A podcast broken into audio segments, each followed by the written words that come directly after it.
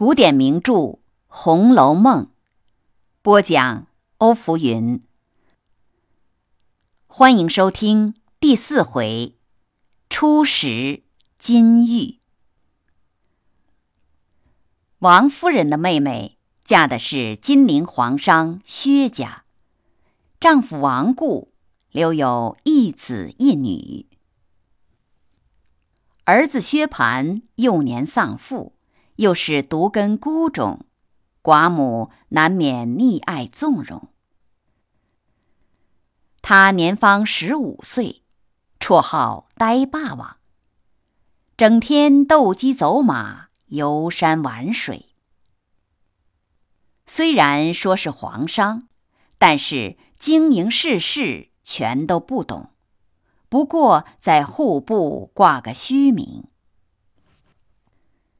女儿乳名宝钗，比薛蟠小两岁，生得肌骨丰润，而且举止文静。读书识字，竟比哥哥高过十倍。由于皇上选才女陪公主读书，她正准备入京待选。再说薛蟠和母亲、妹妹。来到京城，才知道舅舅王子腾升了九省统治，奉旨巡查边防，因此来到了荣国府。王夫人姐妹相见，悲喜交集。贾府忙着办酒宴接风，薛姨妈也拿出了各种人情土物酬谢。贾母、贾政都殷勤苦留，薛姨妈想想同住可以约束薛蟠，免得他惹是生非，于是私下和王夫人说明，一切日常供给一概都免，方是长处之法。王夫人知道他家里富有，不缺钱。就答应了。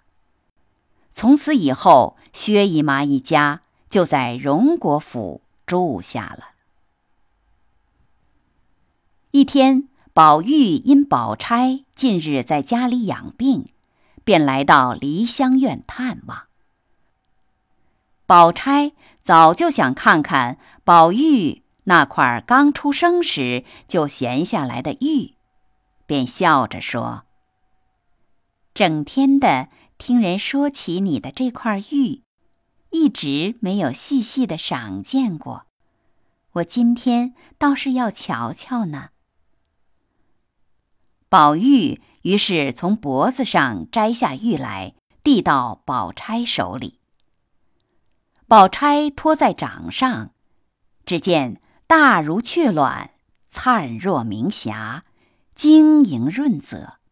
上有五色花纹缠护，正面横写着“通灵宝玉”四个字，下面双行竖写着“莫失莫忘，仙寿恒昌”八个字，反面写着“一除邪祟，二疗冤疾，三知祸福”等语。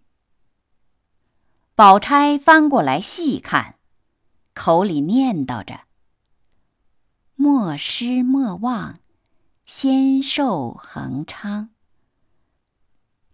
一旁的丫头莺儿嘻嘻笑道：“我听这两句话，倒像和姑娘金锁上的那两句话是一对儿。”宝玉听了，忙说：“原来姐姐金锁上。”也有字，我也赏见赏见。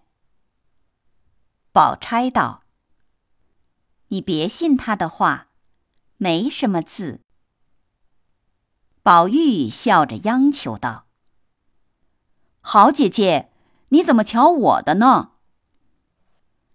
宝钗被他缠不过，说道：“也是有人给了两句吉利话，刻上了。”叫天天带着的。说着，解了排扣，从里面大红袄上将那金灿灿的璎珞摘了出来。宝玉忙拖着金锁观看，只见正面是“不离不弃”，反面是“芳龄永继”。宝玉念了两遍，又念了自己的两遍，笑道：“ 姐姐这八个字，倒真和我的是一对儿。”莺儿说：“是个赖头和尚送的，他说必须刻在金器上。”宝钗打断他的话，叫他去倒茶，又问宝玉从哪里来。宝玉和宝钗并肩坐着，只闻一阵阵的香气。宝玉问道：“姐姐熏的是什么香？我竟没闻过这味儿。”宝钗道：“我最怕熏香了。”宝玉道：“那这是什么香呢？”宝钗想了想，说：“。”对了，是我早上吃的冷香丸的香气吧？宝玉笑道：“什么冷香丸，这么好闻？